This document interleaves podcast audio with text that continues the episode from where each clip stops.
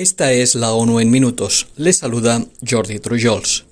La tasa de crecimiento de la economía mundial se desacelerará del 3% para 2022 al 1,9% en 2023, una de las más bajas de las últimas décadas, según estima el último informe sobre situación y perspectivas de la economía mundial de las Naciones Unidas.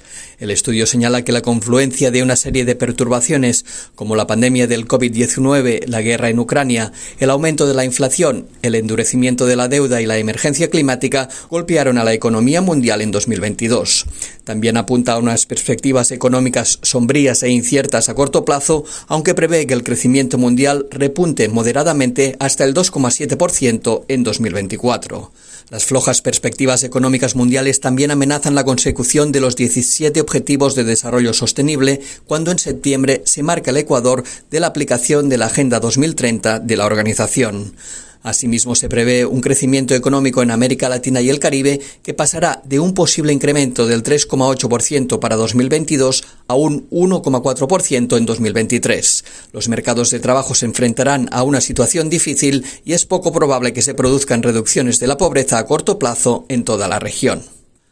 América Latina y el Caribe debe afrontar los crecientes índices de hambre y desigualdad, una lucha que le traería otros beneficios como situar la región a la vanguardia de la alimentación y la agricultura mundial, afirmó hoy el director general de la FAO, Ku Tung-yu, en la séptima cumbre de jefes de Estado y de Gobierno de la Comunidad de Estados Latinoamericanos y Caribeños, la CELAC.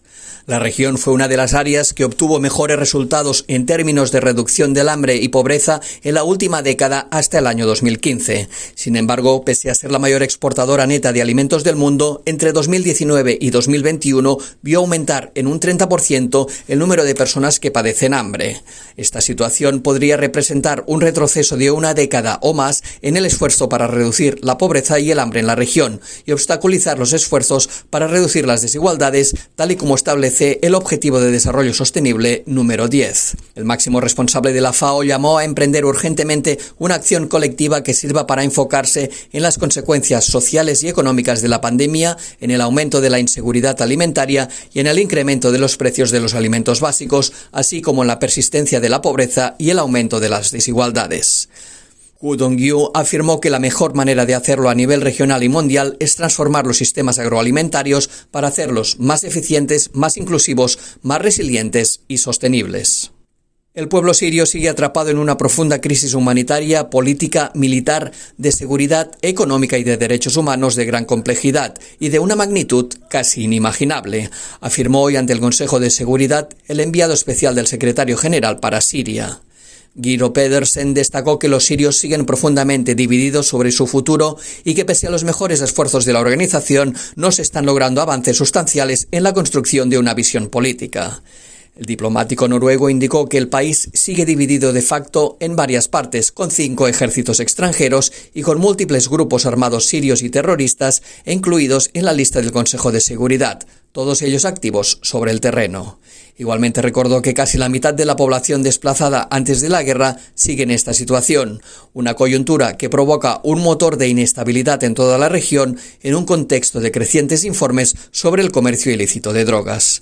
Pedersen declaró que el conflicto necesita una solución política global y que lamentablemente esa salida no es inminente. Por ello dijo que el objetivo actual es centrarse en acciones concretas que puedan generar algo de confianza y en materializar un proceso real para aplicar la resolución 2254 del Consejo de Seguridad que sienta las bases para una solución negociada al conflicto. Un comité de la UNESCO inscribió hoy al centro histórico de la ciudad ucraniana de Odessa en su lista del patrimonio mundial. El fallo de la comisión reconoce el valor universal excepcional del sitio y el deber de toda la humanidad de protegerlo. La directora general de la UNESCO, Audrey Azoulay, declaró que mientras prosigue la guerra, esta inscripción encarna nuestra determinación colectiva de garantizar que esta ciudad, que siempre ha superado las convulsiones mundiales, se preserve de nuevas destrucciones. En virtud de la Convención del Patrimonio Mundial, sus 194 estados parte se comprometen a no adoptar ninguna medida deliberada que pueda dañar directa o indirectamente el sitio del patrimonio mundial y a contribuir a su protección. El centro histórico de Odessa también fue inscrito en la lista del Patrimonio Mundial en Peligro, lo que le permite acceder a una mayor asistencia técnica y financiera internacional, que Ucrania puede solicitar para garantizar la protección del bien y, en caso necesario, ayudar a su rehabilitación. Y hasta aquí las noticias más destacadas de las Naciones Unidas.